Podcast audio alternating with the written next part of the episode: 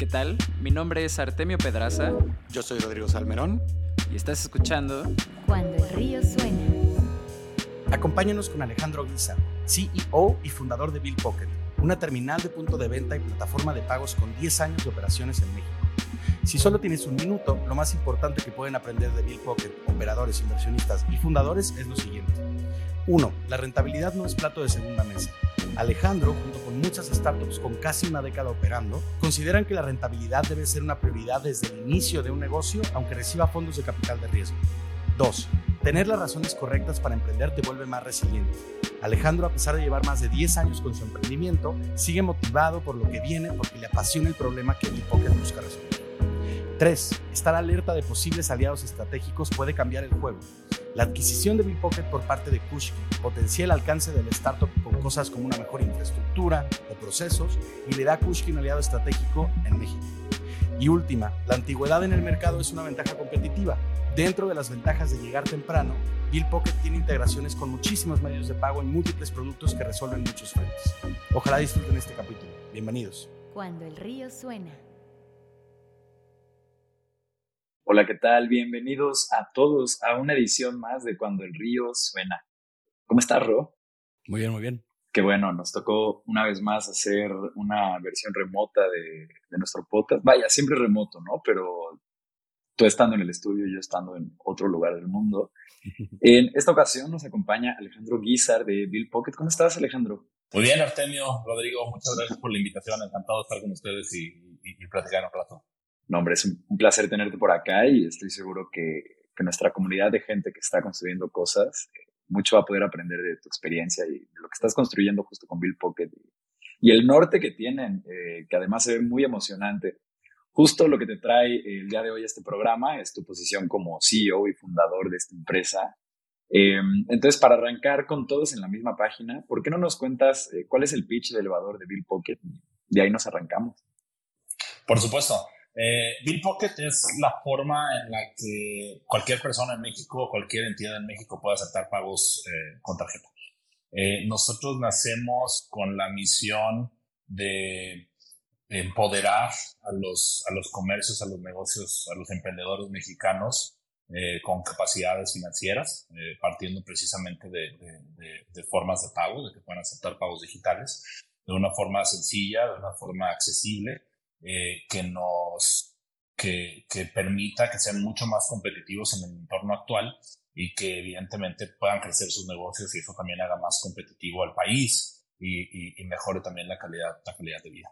Eh, lo que nosotros hacemos es eh, habilitar, como les digo, pagos, pagos digitales, pagos con tarjeta en particular. Eh, algo que la verdad es que antes de que existiera Bill Pocket era un tema que solamente lo podías hacer con los bancos. long story short, cuando yo lo quise hacer hace, hace 10 años, me tardé 75 días en poder tener mi primer terminal. Nuestro, nuestro logro hoy es que hoy puedes tener una terminal en 5 minutos con Bill Pocket. Te metes a nuestra página, haces tu registro, eh, inclusive si no tienes un lector físicamente en ese momento, puedes de todos modos empezar a recibir pagos con tarjeta con soluciones como pago a distancia, que es una solución para mandar leads inteligentes y que te permite, te permite hacer una especie de e-commerce este, simplificado, eh, o inclusive eh, en, en, en, próximos, en próximos meses, en, en el futuro cercano, eh, aceptar pagos eh, con tap on phone, o sea, acercar la tarjeta o acercarle otro teléfono a tu teléfono y con eso que sea una terminal. Entonces, eh, así es como, como nacemos. Ahora, eh, ¿qué hemos hecho hasta ahora? Bueno, somos uno de los cinco, eh, de las cinco entidades que más comercios habilita en México para recibir pagos con tarjeta. Uno de ocho comercios que realizó transacciones con tarjeta el año pasado eh, lo hizo precisamente a través de una de nuestras terminales. la verdad es que nos encargamos y nos seguimos, seguimos trabajando todos los días de que precisamente estos servicios financieros que son eh, indispensables para que, para que los comercios en nuestro país y en nuestra región eh, sean competitivos, sobrevivan y puedan generar riqueza en su entorno, eh, sean cada vez más simples y que sean cada vez más, más accesibles. Yo creo que cualquier negocio que raya un poco, no quiero decir en la informalidad, tal vez más como en lo casual o en lo espontáneo, como pudiera ser eh, algún puesto en la calle eh, o un bazar de arte que es como un pop-up solo en un domingo, creo que todo ese tipo de negocios han sufrido de justo antes de que existiera este paradigma de tener una terminal disponible a ti a cinco minutos, pues de tener que dejar ir una compra porque no aceptabas una tarjeta de crédito, ¿no? Creo que esta es una necesidad, eh, pues que es bien latente en el país, todavía incluso ahora que hay eh, servicios justo como Bill Pocket. Eh, entonces, vaya, hablar de que hace 10 años tuviste que pasar por un trámite de 75 días a que ahora sucede en 5 minutos, realmente sí es, eh, pues vaya, como de este progreso que, que, prometen las startups de tecnología y que terminan por ser un win-win para todos los que están involucrados en, eh, pues vaya, como en el ecosistema o en la sociedad o, o en general, ¿no? Eh, vale, pues eh, vaya, justo planteando esto, nos damos cuenta que hoy es una industria como súper competida, ¿no? Tenemos como varios jugadores en, eh, en esta cancha y nos preguntábamos qué es lo que está haciendo Bill Pocket para destacar de estos competidores que pues tal vez hace 10 años eh, esta no era una oportunidad tan obvia, pero hoy parece que eh, pues vaya, ¿no? Hay muchos jugadores entrando, me imagino que los que están ahorita no serán los únicos que estarán eh, ofreciendo soluciones para este tipo de problemas. Eh, entonces sí, cuéntanos, ¿cómo ves el landscape hoy fast forward a 10 años después? Por supuesto.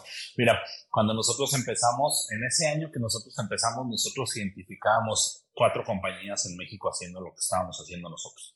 Unos ya tenían como unos 10 años intentando otros modelos y tratando de, de, de llegar a un modelo que fuera muy accesible y no lo lograban. Wow. Este, otros eh, llevaban eh, algunas semanas antes de que nosotros lanzáramos nuestro, nuestra, nuestra solución y otros lanzaron inclusive un poquito después que nosotros. ¿no? Nosotros arrancamos y, y Bill Pocket realmente nace para el público en abril de 2013. Hasta final de 2013 ubicamos cuatro empresas que son al final de al final de 2021 una la Asociación de Agregadores de Medios de Pago eh, de México que, que precisamente somos socios fundadores la empezamos en 2015 eh, tiene cerca de 64 miembros mi expectativa es que en el futuro cercano, de aquí a unos tres años, cinco años, va a haber unos cuantos cientos de, de, de, de estas empresas precisamente en, en, México. ¿Y a, qué, y, y a, a dónde quiero llevar esto? La simplicidad alrededor del tema de pagos se entiende de formas muy distintas dependiendo qué tanto conoces el tema de pagos. ¿no? O sea, yo ahorita lo que les puedo decir es que la forma más obvia que nosotros ponemos en, en, en el mercado es no tienes que ir por esta terminal vieja que tienes que firmar contratos y tienes que pagar una renta y tienes que tener una cuenta y tienes que tener en la cuenta de cheques un salario mínimo. Y entonces, ya que tenías todo eso y pasabas un comité de aprobación y demás, te decían, ok, en unas semanas tenemos su terminal, ¿no? Es, esa era la historia vieja y ahí estaba como una parte del proceso, ¿no? En nuestro caso, por ejemplo, eh, para que un comercio tenga el nivel de los, el rango de aceptación que tiene con nosotros, tendría que ir con 12 diferentes instituciones a firmar 12 diferentes contratos para tener toda la oferta de valor que le entregamos nosotros a, a, esos comercios. Pero también viene otra parte donde también hay una diferencia bien importante y seguramente les ha pasado más de alguna vez a ustedes. Las terminales estas, digamos, voy a decir las legacy, o sea, las terminales antes de Bill Pocket, se les acaba la batería, se desconectan del internet, se, se, se resetean, este, no detectan la tarjeta. Es, es, es, una, es una fiesta, ¿no? Lidiar con un hardware. Porque además, si entendemos toda la historia del tema de pagos, pues es un hardware súper especializado que solo sirve para aceptar pagos con tarjeta. Y ahí también es otra complejidad que se vino resolviendo.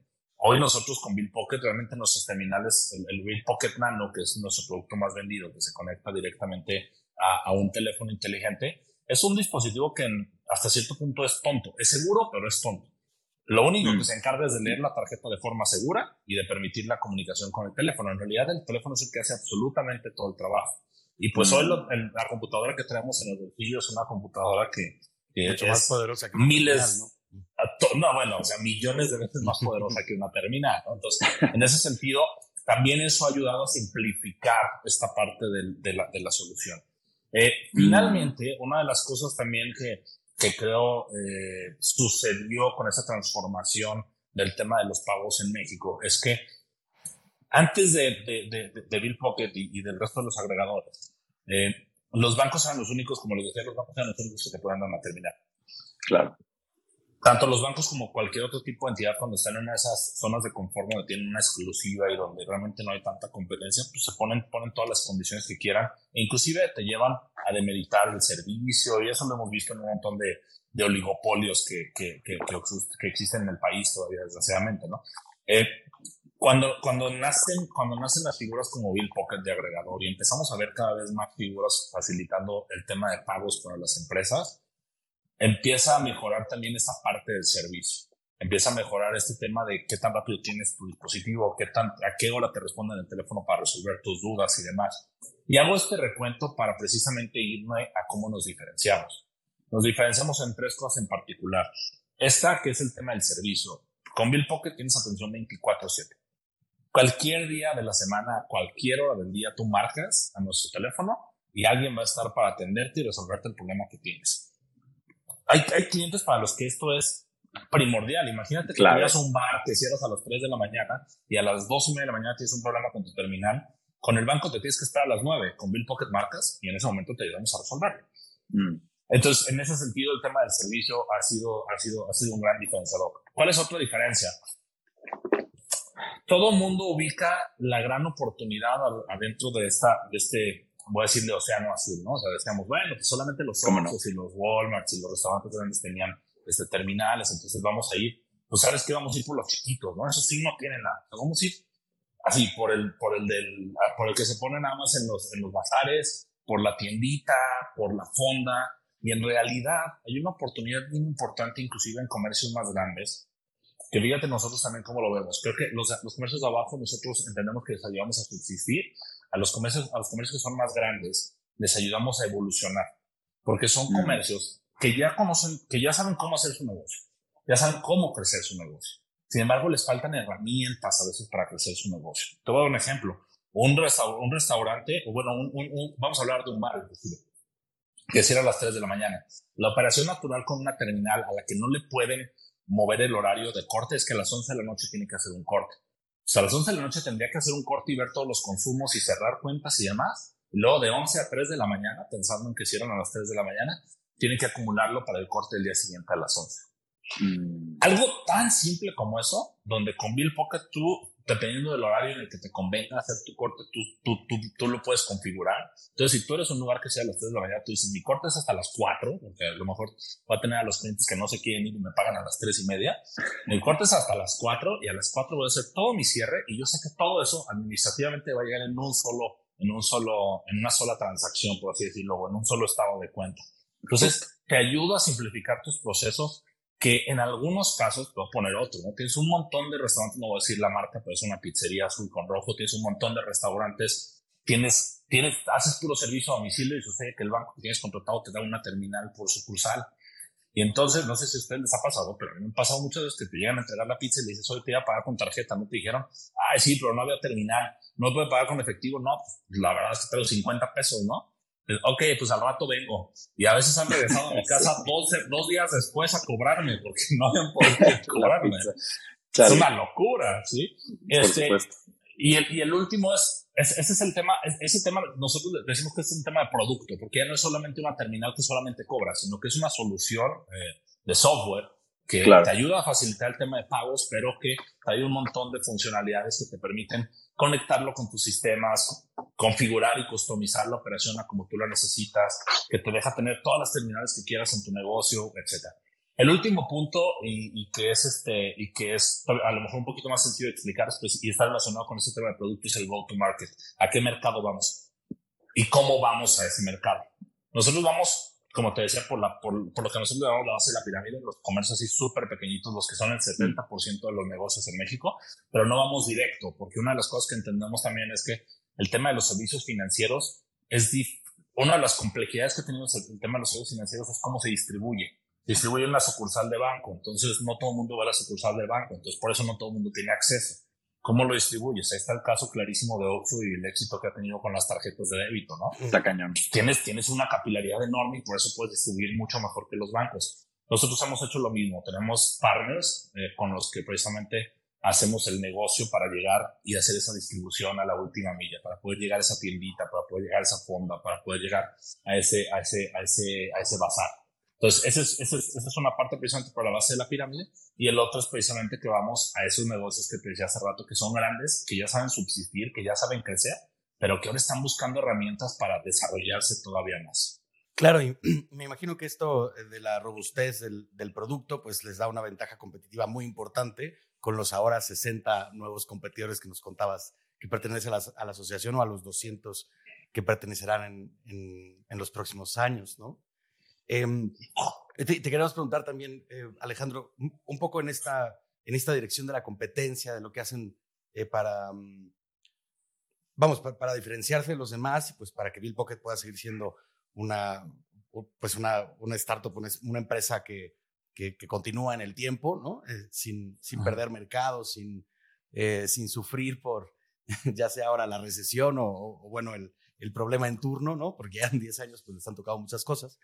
Eh, para, para, hacer una, para hacer una fintech, eh, algo que hemos notado en esta, en esta ola fintech que tiene pues en, en los últimos años eh, atravesando Latinoamérica, eh, vimos que no han levantado tanto capital en inversión. Y, y, no sé, bueno, incluso compiten ahí con, bueno, ahora ya hablaremos de, del, vamos, de la, de la del cambio organizacional ¿no? que, que están teniendo ahorita eh, en Bill Pocket, pero dejando un poco eso de lado, eh, normalmente cuando nosotros vemos este tipo de, de, comportamiento, digamos, en una fintech, se debe a cierta rentabilidad eh, propia de la empresa, y entonces no necesita tanta inyección de capital y cuando lo piden ya es un tema más de expansión. ¿Estábamos bien eh, pensando en eso? O, o, cuéntanos un poco, o sea, ¿por qué, ¿por qué siendo, digamos, una, pues una fintech, aunque tengan ya ciertos años, por qué este tema como de, de levantamiento más limitado? Claro, no, Rodrigo, tienes toda la razón. O sea, creo que es una característica que depende del lado que le veas, es, es por cosas buenas o por cosas malas, ¿no? Eh, yo creo que yo creo que uno de los primeros temas es eh, un tema de tiempo en el mercado, ¿no? También, este, nosotros nacimos cuando había unos cuantos, literal unos cuantos fondos de inversión en México. La cultura del venture capital realmente no existía. Eh, no teníamos el network en Estados Unidos para hacer el levantamiento en Estados Unidos, entonces lo que y, y al mismo tiempo también cuando arrancó la empresa, nosotros ya pensábamos en que tenía que ser un negocio de largo plazo. Yo, yo, yo en particular decía, a ver, o sea, haya inversionistas o no haya inversionistas, bien poco tiene que ser un negocio, porque la gente tendría que poner, querer poner su negocio aquí porque tiene que crecer, ¿no? Entonces, siempre estuvo ese, ese driver y también, este, nuestros, nos, digamos, los que son como un poquito late co-founders, que, que, fueron en particular eh, un par de directores que se unieron un poquito más adelante en el camino, pero que se unieron como casi como, como co-founders a, a, la compañía, eh, también venían de una experiencia precisamente emprendedora, de haber hecho negocios ellos mismos. Entonces, como que esa palabra de rentabilidad a pesar de que pareciera que en el mundo VC es como algo nuevo y de repente es como, oye, ahora tienes que pensar en rentabilidad. Es como, o sea, perdón, pero si estamos haciendo un negocio que es for profit, pues yo pensaría que había que hablar de profitability desde un, desde un inicio. Desde el día uno, claro. Exacto. Entonces, creo que nosotros eso es algo de lo que no hemos, hemos podido quitarnos, o creo que esa es la parte buena, nunca hemos podido dejar de pensar en, la, en el profitability, en la rentabilidad del negocio per se, de cualquier iniciativa, de cualquier canal que abrimos, de cualquier este segmento que queremos atacar, de cualquier producto que lanzamos, o sea, como que siempre está la palabra precisamente rentabilidad ahí enfrente de nosotros. Dos, te decía el tema del timing. El tercero, eh, yo creo que también nos dimos cuenta que esta, este negocio era un negocio que se había manejado muy mal históricamente. Me voy a explicar en ese mal, como industria. Mm. Todo el mundo veía pagos en la industria de banco como un gancho para atraer clientes para otra cosa. Llegaban y te decían, oye, cadena de Rodrigo, fíjate que te vamos a dar unos terminales más baratas que las que te estaba dando Artemio, pero necesito que te traigas tu nómina, necesito que te traigas los créditos y necesito que te, te voy a arrendar los carros y te voy a bla, bla, bla. ¿Sí? Nunca nadie lo veía como negocio. Nosotros, una de las cosas que también teníamos muy claro es que teníamos que, teníamos que, estábamos seguros, pero además teníamos que validar que esto sí podía ser negocio. Entonces, esa mentalidad de, de, ser muy esbeltos, de tratar de ser muy veloces, de tratar de ser muy flexibles y siempre tener esa palabra de profitability se volvió la verdad es que un modus operandi. Cuando ya se volvió un modus operandi, entonces este fundraising que muchas veces los emprendedores, sobre todo en el boom que hubo hace los últimos dos años, este, lo ponían como hasta arriba y primero era fundraising y luego lo demás, pues para nosotros estaba más como un medio de poder llegar a este profitability que era realmente nuestro, nuestro profitability y crecimiento que era realmente nuestro, nuestro objetivo, ¿no? Entonces, siempre venía en segundo término y pues realmente lo buscábamos cuando realmente se necesitaba. ¿Qué es lo que creo que esto puede dejar como aprendizaje? Es que hay muchos modelos de negocio que pareciera que no pueden ser rentables, que en realidad pueden ser rentables, pero que pues hay que pensar diferente a como todo el mundo lo piensa, ¿no? Claro, no, y yo creo que es bien importante el, el tener este, este mindset, particularmente como en el lugar en el que nos encontramos, ¿no? Y, y siempre la verdad, si eras como alguien muy crítico, eh, pues algo se sentía como off o, como desfasado en, el sentido de, pues vaya, ¿cómo vas a estar buscando crecimiento eh, antes que el profitability, ¿no? Y aunque sí llegan a existir estos ejemplos donde solo one winner takes all, ¿no? Que es como, que era como la gran tesis del venture capital, de no, es que tienes que crecer y comerte el mercado ya luego ves, eh, pues no aplica necesariamente ni para todos los modelos de negocios, eh, ni para justo todas las instancias del mercado, ¿no? Que es como lo estamos viendo eh, hoy en día. Roy, vas a decir algo, perdón, creo que te sí, la palabra. es, muy, es muy interesante porque, pues, ya para este momento habremos grabado casi 80 capítulos de este podcast, ¿no? Entonces nos hemos Este es el 79. 79. Nos hemos encontrado con, pues, con 79 historias ya, ¿no? De startups que vienen de distintos lugares, ¿no? De distintas industrias y, en distintos em, lugares en su, ya sea en su, vamos, en serie distinta o diferente etapa de madurez del negocio. Y, y, y una, em, vamos, algo que hemos detectado con los emprendedores que tienen startups eh, rentables es justo que que lo ven como algo natural, ¿no? Como, bueno, por supuesto, pues si tienes un negocio es que tiene que ser así, ¿no? O sea, no, no, es posible que sea de otra forma. Y, y los emprendedores que vienen del, del esquema del, del fondeo, eh, no, no, no, no siempre lo tienen, no siempre lo tienen enfrente, ¿no? O sea, como que su forma de, de actuar ni siquiera lo contempla, ¿no? O, o, lo ven como algo que se alcanzará mucho más adelante, o sea, no, no forma parte necesariamente de la, de la ecuación, aunque claro, van por ahí revisando los números, ¿no? Porque tienen, que, tienen un burn rate que tienen que, que vigilar, porque si no se les sale de control. Pero sí es una, es una forma completamente distinta de ver cómo opera un, un negocio, ¿no? Nosotros somos un estudio de, de producto y claro, pues para nosotros no, no, no, es la vía del Venture Capital, ¿no? Entonces siempre nos encanta platicar eh, justo con, con, los fundadores que vienen de estas empresas rentables porque es el modelo con el que más nos identificamos, ¿no? Eh, internamente. 100%. Entonces, sí, siempre es interesante ese, ese cambio. Y Alejandro, eh, algo que es muy interesante es que tienen este negocio rentable, pero aún así llegan a una salida eh, o a un exit, llamarían en el ecosistema, eh, que hace poco anunciaron con Kushki, ¿no? Justo tengo entendido que ustedes se mantienen como una unidad de negocio independiente que mantiene la marca, sus operaciones, todos sus empleados eh, pero bueno, de igual forma, eh, algo que también hemos visto a lo largo de todos estos capítulos es que es como un gran norte eventualmente tener esta salida mediante una adquisición o mediante una salida a bolsa. ¿No? ¿Podrías contarnos un poquito cómo es que se da esta adquisición por parte de Kushki? Y pues sí, tal vez un poco de, desde cómo se da hasta qué es lo que implica, tal vez un poco. Sí, por supuesto. Eh, nada más, nada más déjame, déjame complementarlo de hace rato que decía, que decía ahorita Rodrigo en esas 79 historias y demás. Hay algo bien curioso que escuché en un podcast hace algunos, algunos meses, yo creo, que decían que también esto, este tema de la explosión del VC, sobre todo en los últimos años, tanto en Estados Unidos desde hace, desde hace, desde hace más años como en Latinoamérica en los últimos dos años, eh, es muy similar al momento de la fiebre del oro. ¿no? Atraía tantos turistas como el VC también atrajo tantos turistas que no sabían qué era lo que iban a ir a hacer precisamente a California en la, fiebre del oro, ¿no? Y creo que acá también pasó algo, o sea, no, no desacredito el trabajo de absolutamente nadie de quien esté, de quien está en la industria, pero creo que sí hay mucha gente que a lo mejor llegó, o, hay gente que llegó a involucrarse en la industria siendo turista y no teniendo claro realmente hacia dónde tenía, hacia dónde tenía que ir o hacia dónde iba a llevar precisamente precisamente el negocio, ¿no? Y entonces creo que eso, eso, eso termina con esto que, que, decía ahorita Rodrigo, de que, pues efectivamente, o sea, todos los emprendedores que hemos hecho un, eh, negocio rentable, generalmente precisamente llegamos a esto no como turistas, sino sabiendo perfectamente que vamos a través de la rentabilidad desde, desde, el, día, desde el día cero.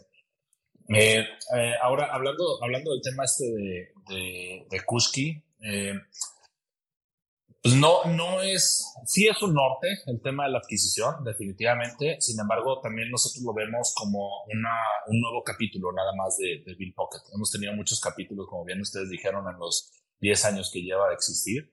Sin embargo, vemos precisamente este tema de la adquisición de, con Kushki y la fusión eh, con Kushki, aunque seguimos siendo una unidad de negocio, de negocio precisamente independiente, como bien lo mencionas, Artemio, eh, precisamente como un nuevo capítulo.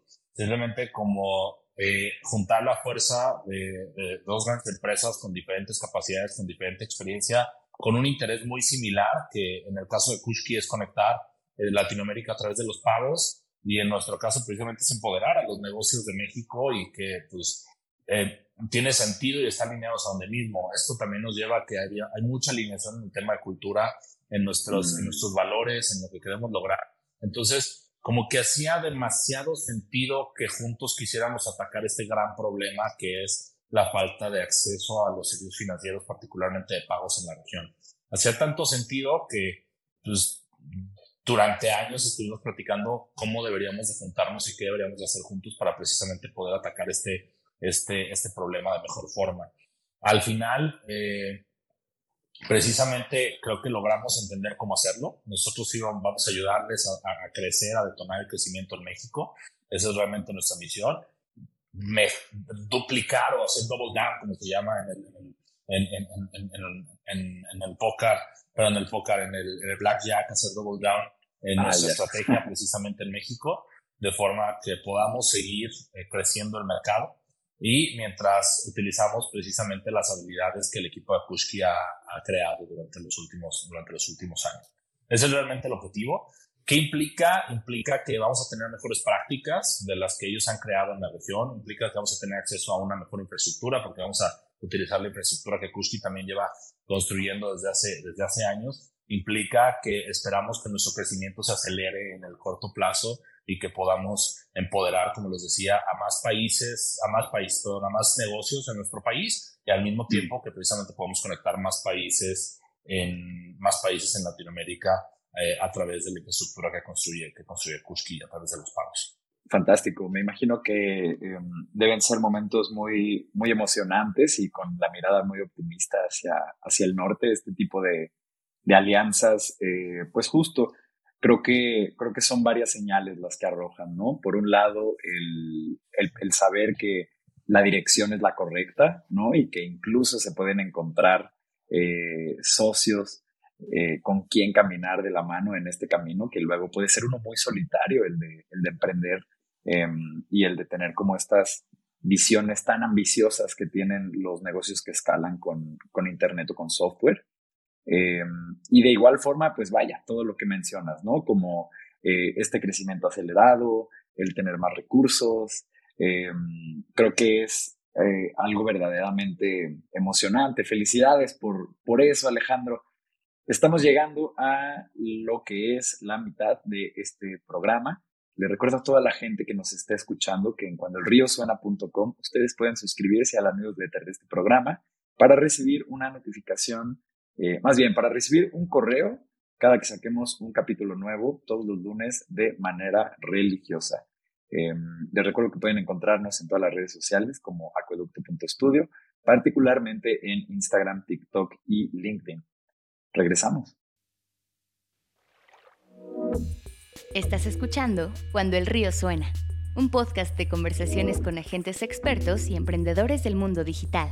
Tus anfitriones son Rodrigo Salmerón y Artemio Pedraza, fundadores del estudio de estrategias e interfaces digitales Acueducto. Para más información, visita cuandoelriosuena.com. Si encuentras valioso este podcast, por favor ayúdanos a compartirlo con un amigo o síguenos en Spotify o iTunes. Muchas gracias. Regresamos con Rodrigo y Artemio.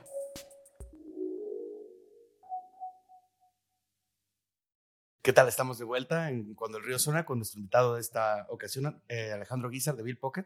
Y Alejandro, habíamos querido eh, preguntarte, pues 10 años de un emprendimiento, pues son bastantes años, ¿no? Realmente de los invitados que hemos tenido han sido como 4 o 5 de casi 80 los que tienen más de pues más de cinco años de existir, o, ¿no? O seis años, o sea, realmente estás en el porcentaje más, más raro de startups, ¿no? Porque diez años es, vamos, quiere decir que algo salió bien, ¿no? O sea, no todos los negocios duran tanto tiempo. Claro, y además, perdón, paréntesis antes de la pregunta, eh, para este tiempo, justo en ti notamos ya un, una actitud optimista, viendo mucho hacia el futuro, hacia el largo plazo, y muchas veces ya para los 10 años muchos emprendedores ya están cansados de, de lo que habían construido y más bien justo ya quieren buscar una salida. Eh, pero bueno, sigue, Ro. la, la, pregunta que queremos hacerte es, ¿cuál ha sido la lección más grande que te has llevado en Bill Pocket en estos 10 años de haberlo fundado? Puede ser una lección de producto, puede ser una lección de emprendimiento, realmente lo que tú consideres que es, que, que para los emprendedores que nos escuchan puede ser lo más valioso y algo que tú tengas muchas ganas de compartir. Claro, mira, eh, yo creo que cada, cada, vez que cada vez que me hacen una pregunta similar o igual a esta, siempre pienso en, un diferente, en, una diferente lección. Y ahorita me voy a enfocar en eso que comentaba ahorita Artemio. Yo creo que una de mis, de, de mis mejores lecciones que me, que me he llevado en estos 10 años es que para emprender realmente debes de querer emprender. O sea, no puedes emprender por las razones equivocadas. No puedes emprender porque no tienes trabajo si realmente quieres hacer de esto un modo de vida, no puedes emprender porque no tienes trabajo, no puedes emprender porque quieres más dinero, no puedes emprender si no es porque quieres solucionar un problema y quieres construir una empresa que siga solucionando ese problema en el futuro. Porque yo creo que eso es lo que ahorita, como decía Artemio, después de 10 años, a mí me sigue teniendo muy emocionado el futuro y me sigue teniendo muy eh, enganchado con lo que hago todos los días, desde que me despierto hasta que me duermo y a veces hasta cuando estoy dormido porque me despierto pensando en lo que tendría que estar haciendo. Entonces, este, la, la, verdad es que yo creo, yo creo que una de las cosas que, que me lleva a ver el mundo como lo veo hoy es precisamente este amor al emprendimiento. Yo creo que si no fuera Bill Pocket en el tema de pagos, probablemente, probablemente sería otro, pero realmente me enamoré mm. del tema de los servicios financieros, realmente me enamoré de este gran problema de los negocios. Me encanta el tema de poder generar una diferencia en las capacidades que tiene un negocio como unidad productiva. Eh, me encanta el alcance que los pagos tienen. Además es un tema que, perdón, pero está en, como se dice literal, en pañales, inclusive en el mundo porque todavía en el mundo la mitad de las transacciones se sigue haciendo con efectivo, con la penetración que hay de todos estos temas, mm. todos temas de pagos, de pagos digitales en Europa, en Estados Unidos, en, Asia inclusive. La mitad de las transacciones que ocurren en el mundo siguen siendo en efectivo. Entonces, nos quedan décadas de transformación en donde estamos.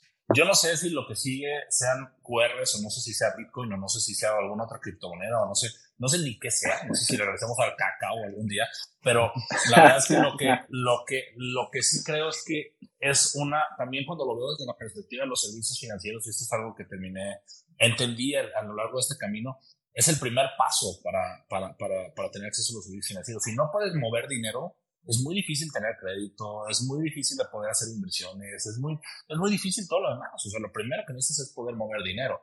Entonces, regresándome y así como, como me escuchan precisamente optimista, la verdad es que el problema sigue siendo un problema vigente en nuestro país, en nuestra región, y para mí sigue siendo un problema muy relevante.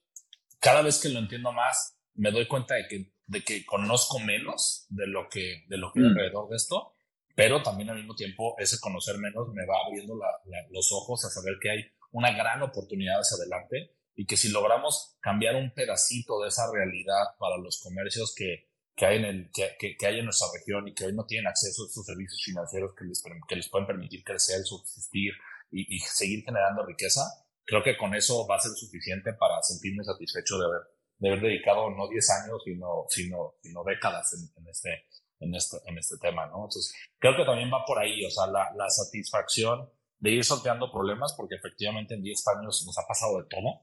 Y hay días en que precisamente te preguntas por qué emprendiste.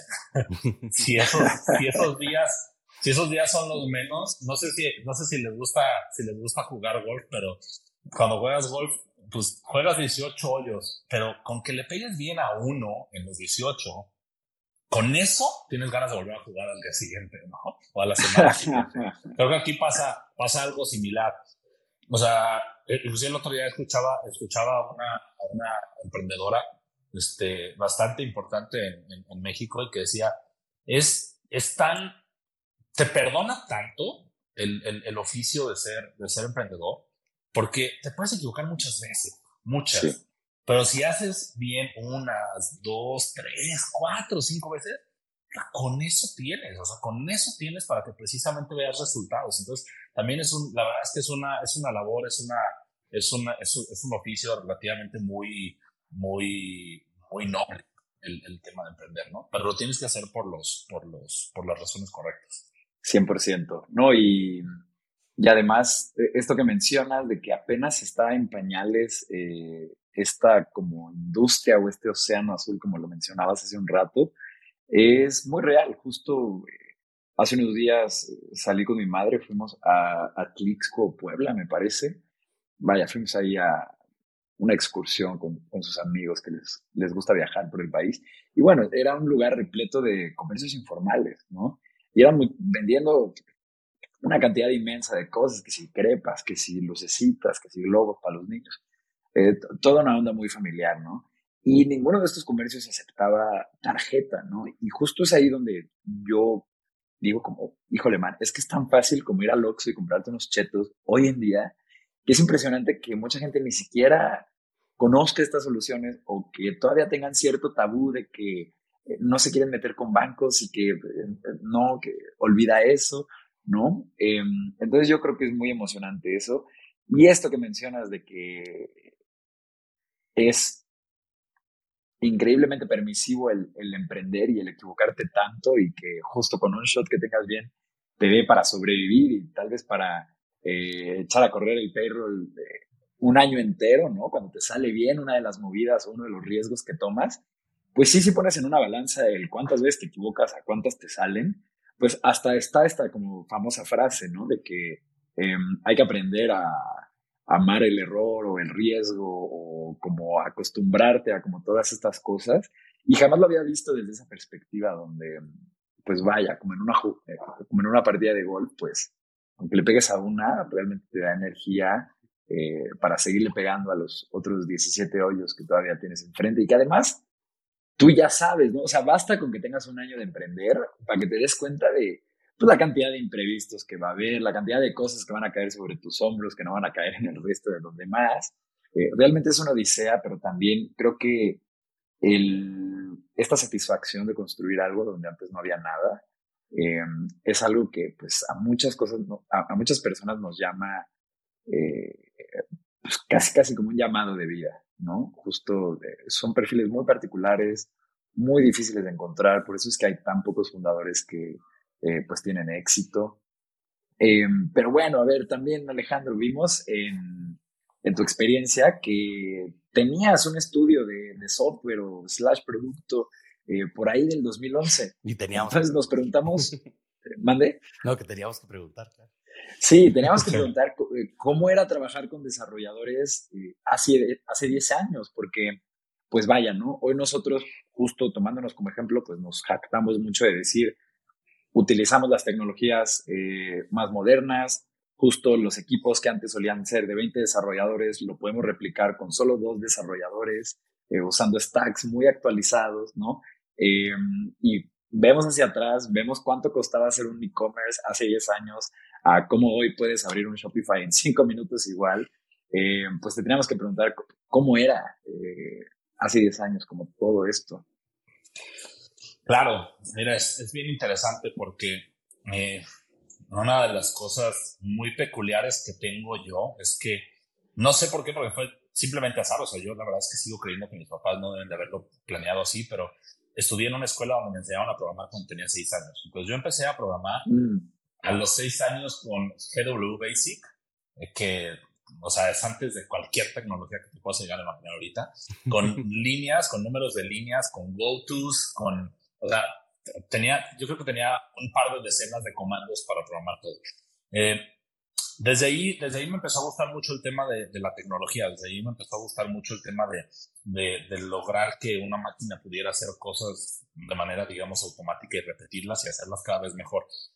Con eso en mente, una de las cosas que me fue muy fácil al, desde, desde, desde desde antes era precisamente entender que me quería meter a la tecnología. No voy a decir que entender la tecnología, pero entender que quería meterme en la tecnología.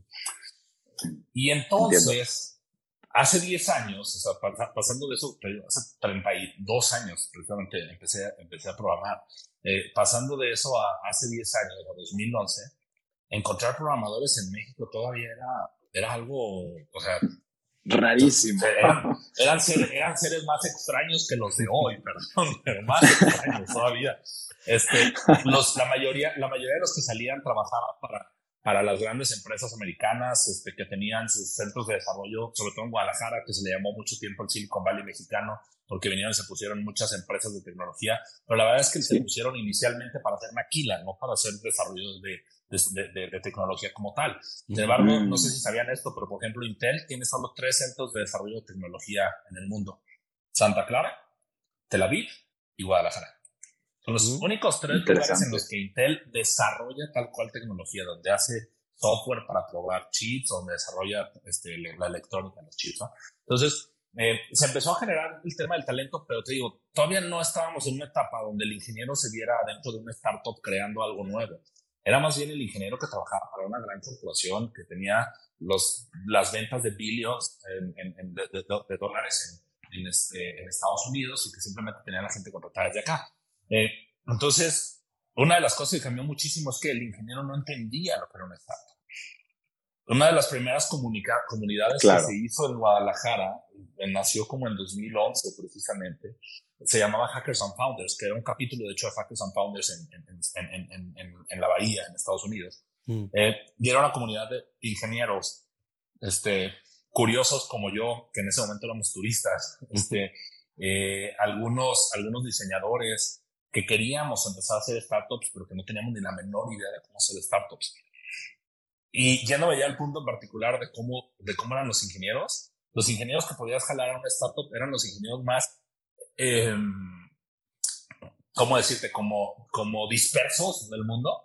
Eran los ingenieros que trabajaban dos días en tu proyecto y de repente ya estaban inventando otra cosa porque ellos realmente querían inventar algo. Eran como esos grandes inventores como se le suele decir, como esos grandes hijos, pero loca, eran los únicos. Y yo creo que querían trabajar en startups porque no encajaban en un ambiente corporativo como el de una de estas grandes entidades que les digo que contrataban a los ingenieros acá en, en Guadalajara en ese tiempo, ¿no? Entonces era mm. súper difícil encontrarlos, pero algo que era bien característico es que los pocos ingenieros que había eran brillantes, eran increíblemente mm. brillantes todos al rayo de, esa, de, ser tan brillantes que no, que no se podían organizar ni entre ellos, ¿no? O sea, querer hacer squads y todas esas cosas que hoy se hacen, en aquel entonces era imposible, o sea, querías poner a dos ingenieros a trabajar juntos con ninguna habilidad social, este, o sea, no, no, no, ni se hablaba, no se podía ver a los ojos. Entonces, creo que era un auténtico, era un auténtico ambiente inventivo de, de, genios, de, de, de, esos, tal cual de la palabra ingenieros, que hoy pues creo que ya se transformó y evolucionó y creo que es muy bueno porque además cada vez hay más ingenieros este, trabajando en esto, cada vez hay más talento trabajando en esto y habrá siempre talento de todos los niveles, ¿no? Los que son mucho más brillantes y los que a base de esfuerzo se siguen manteniendo precisamente ahí. Eh, pero pero fue, fue una generación particularmente muy interesante que se volvieron líderes en distintas empresas que precisamente empujaron el ecosistema, que se volvieron como esas pequeñas leyendas urbanas de que era el gran ingeniero y que estuvo en alguna empresa y hubo un éxito y, y, ya sabes, este, se compró su casa y se fue a retirar a no sé dónde, trabaja remoto desde el, desde el bosque en, en, en, la nieve en Estados Unidos, o cosas por el estilo, que, que yo creo que ayudaron muchísimo a inspirar. Eh, hoy creo que lo bueno es que también precisamente esto ya se ha profesionalizado, ¿no? Se ha vuelto realmente como un, un trabajo voy a decir inclusive como con aspiraciones ejecutivas, porque ya hay ingenieros que llegan a quererse desarrollar, a querer crecer, porque quieren terminar precisamente dirigiendo desde una manera, de una forma estratégica una compañía, siendo el CTO, siendo el head de ingeniería, haciendo lo que, lo que sea, ¿no? Entonces, creo que eso es bien interesante porque eh, yo creo que también en este sentido estamos apenas arrancando, seguramente vamos a ver cómo se vuelve cada vez más popular que, que, que, que, que la, que, que, que los adolescentes quieran estudiar algo relacionado precisamente con tecnologías y eso se va a aumentar el pool de talento y vamos a ver cosas muy interesantes en el futuro cercano. Buenísimo, Alejandro. Me, hubiera encantado ahondar más en esta pregunta, pero sabemos que tienes un hard stop ahorita en un par de minutos. Y sí queremos hacerte la última porque puedes contestarnos brevemente y de todas formas eh, sacar ese, esa última pieza de valor de ahí. Em, ante los retos que, que enfrenta Bill Pocket y tú como su CEO en los próximos años, ¿qué te quita el sueño? Yo creo que lo que lo que me quita el sueño es lograr que más gente siga creyendo en la misión que tenemos para que haya cada vez más talento que se una a nosotros y que juntos podamos llegar cada vez más lejos. Eh, me queda clarísimo que, que, lo que suceda con Bill Pocket en el futuro cercano y lejano va a depender del talento que esté adentro y de, y de lo que queramos lograr. Eh, entonces, la verdad es que lo que, me, lo que me tiene todo el tiempo despierto y pensando es precisamente cómo encontrar un mejor talento, cómo hacemos que crean en la misma misión que tenemos nosotros y por lo tanto se alineen a querer trabajar por el mismo objetivo que tenemos y, y, podamos llevar a Bill Pocket hacia, hacia, hacia, adelante. Es un reto, hay muchísimo talento en el, en, en el país, en el mundo, en la región, pero pues también hay muchísimas oportunidades, entonces todo el mundo está buscando cómo, cómo resolver un problema, ¿no? Lo que queremos es que todos esos soñadores de resolver problemas y de generar valor para, para la sociedad, pues vean lo atractivo que puede ser el tema precisamente de los pagos, el tema de los servicios financieros, se quieran unir a nosotros y que, y que, y que, y que sigamos creciendo esto, este, este sueño que empezó hace 10 años y que creemos que puede seguir transformando a México y, y, a la región. Excelente, pues sí, creo que la única manera de escalar y, y de hacerlo de una manera eh, sin que sea un fiasco, es justo teniendo a gente muy talentosa eh, dentro de tu negocio y siempre eso va a ser la columna vertebral de, de, cualquier cosa que tenga un impacto verdadero en la sociedad. Pues Alejandro, muchas gracias por venir a este espacio a contarnos un poco de tu historia, eh, a dar un poco de recurso para toda la gente que forma parte de esta comunidad que está construyendo cosas. te deseamos la mejor de las suertes a ti y a tu equipo en tu camino y le recuerdo a toda la gente que nos está escuchando que en cuandolriosuena.com ustedes pueden suscribirse a la newsletter de este programa y recibir un correo cada semana que saquemos un capítulo nuevo. Lo hacemos todos los lunes de manera religiosa. Síganos en redes sociales, nos encuentran como acueducto.studio y nos vemos a la próxima. Cuídense.